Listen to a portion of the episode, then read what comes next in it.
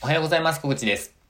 今日はですね、あの、改めて、もう一度になるんですが、セキュリティについて、えー、ちょっとお話ししたいなと思いました。えー、セキュリティといっても、えー、インターネット、ウェブ関係のパスワードとか ID とか、そういったあの、ログイン、えー、情報関係についてです。で、え、っと、これを聞いている方の中で、えー、パスワードを使い回している方、いらっしゃらないですかね。えっと、まあ、過去の私も、というか先日までの私も本当にそうだったんですけれども、えっと、覚えやすいパスワードがあって、それをもうずっと、えー、私の場合は本当に、どれぐらいですかねもう20年ぐらい使ってるのもあると思うんですよね。で、えっと、パスワードを、が、あの、漏洩したことがあるかどうかを調べるサイトっていうのがあるんですけど、そ、そこで以前調べたときは、なんか2回か3回ぐらい漏洩していますみたいな、あの、アラートが出てたんですね。で、えっと、最近はあの、Mac Mac というか iPhone とか、えー、そういった iOS、MacOS 関係には、パスワードが漏洩したかどうかのなんかチェック機能も、あの、もともとついていたりするので、アラートが出た人もいるかもしれないんですけども、えっと、使い回しているパスワードが私は、ありました。で、それをまあ、今全部ですね、えー、変更して、まあ、全部というかもう使ってないサービスとかはまあ別として、えっと、アクティブに動いているサービスはすべて、えー、変更をしたんですが、結構ですね、これ、危機感を覚えました。あの、こんなに同じパスワードを使ってたのかと。えっ、と、まあ、これ、しかもですね、まあ、比較的想像しやすいというか、えっ、と、まあ、ドンピシャでいきなり当たるってことはないと思うんですけど、あのー、そういうものを一部使っていました。まあ、あの、ここ数年でやり始めたものは全部変えてたんですけど、えっ、と、ですが、まあ、以前はほとんど一緒のパスワードを使っていたんですね。で、えっ、と、こういう方いらっしゃるんじゃないかと思うんですよね。意外と。で、あの、過去数年ですね、あの、年間で一番多いパスワードは11111みたいな、あの、統計もありますけど、えっと、本当にですね、危ないと思いました。で、今は、えっ、と、そのパスワード管理っていうのを徹底して行っている。あまあ、それに移管中、まあ、ほとんど終わったんですけど、まあ、移管中という感じです。で、どんなセキュリティ対策をしているかっていうと、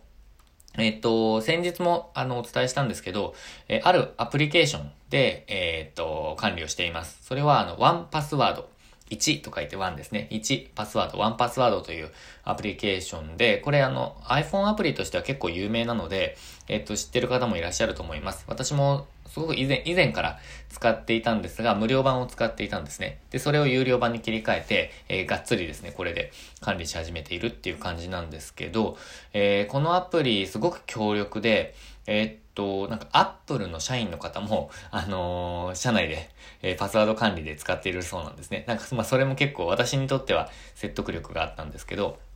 あのー、まあ、それを使い始めてますと。で、このアプリは、あの、まあ、強力って言いましたけど、それも含めていくつかのメリットがありまして、えっと、まあ、いろんなメリットある中で3つ絞ってお伝えすると、えー、まず1つ目。1つ目は、えっと、パスワードを覚えなくてもいい。ということですね。まあ、そこにパスワードがあれば、えっ、ー、と、まあ、自分の指紋とか、あとはまあマスターパスワードみたいなものを入力すれば、えっ、ー、と、自動的に入力してくれます。えー、自分で覚える必要がないので、すごく長いパスワードを設定したとしても、まあ、ここに保存されているものを自動的にブラウザーとかアプリケーション上で、え入力してくれるっていうアプリですね。で、えっ、と、まあ、それがすごく強力です。まあ、そのマスターパスワードを忘れちゃったらどうすんのっていう感じなんですけど、まあ、そのバックアップ法も一応あるんですけど、まあ、それは使われる方は必ず出てくる案内なので、まあ、それは見てみてください。で、二つ目。二つ目はですね、えっ、と、パスワードを、えー、自動的に作ることができるんですよ。えっ、と、で、これは、あの、例えば、何十桁とか十何桁までってあのいろんなサイトであの制限があるんですけど、それをまあ15桁で作るとか30桁で作るとかっていろいろ設定をして、で、記号を入れるとか数字を入れるとかっていう設定もできるんですね。で、それでまあ適当にバーッと作られたパスワードを、えっ、と、設定していくみたいな感じなんですけど、もう自分でも覚えられないんですよ。なので本当に予測ができない、想像できないっていうか、そういうパスを、パスワードを作ることができます。で、これあの最近の iPhone だと、あのそういう機能があって、iPhone のキーチェーンっていう、あの iCloud キーチェーンっていうあの機能が、それはもうやってくれるんですけど、まあそれ、その機能もありますと。えー、そして、もう一つが、えー、まあ、三つ目。三つ目のメリットは、えー、っとですね、まあ、家族と共有できるっていうところかなと思います。えー、っと、これは、えー、っとですね、ファミリープランに私は、あの、申し込んでいて、え個人プランだと月に3ドルぐらいで、えっと、家族プランだと6ドルぐらいですかね。えー、で、年間で払うともうちょっと安くなったりするんですけど、まあ6000円ぐらいですかね、1年で。えっと、で、家族で使う設定をするとどうなるかっていうと、えっと、まあ自分の、えー、っと、あ、ま、これ、保管庫っていう考え方があって、自分のプライベートの保管庫っていうのはもちろんあるんですね。で、それ以外にファミリーの保管庫みたいのがあるんですよ。で、そのファミリーの保管庫の中に入れておくと、まあ、名前はどうでもいいんですけど、名前は変えられるんですけど、ファミリーの保管庫に入れておくと、その設定した家族のアプリでも使えるようになるんです。で、家族が、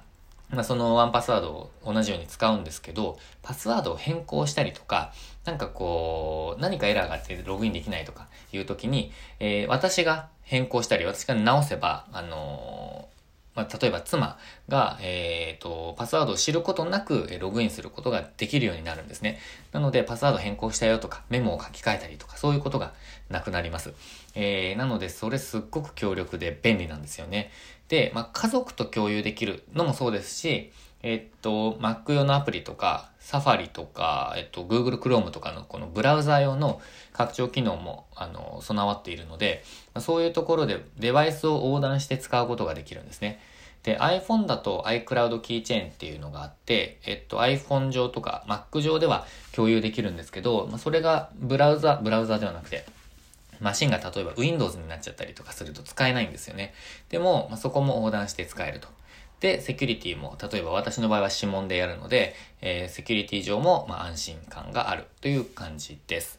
で、えっ、と、まあ、家族間、デバイス間でも共有できるっていうのがすごくいい、あの、共有、あの、いい機能ですね。なので、えっ、と、3つの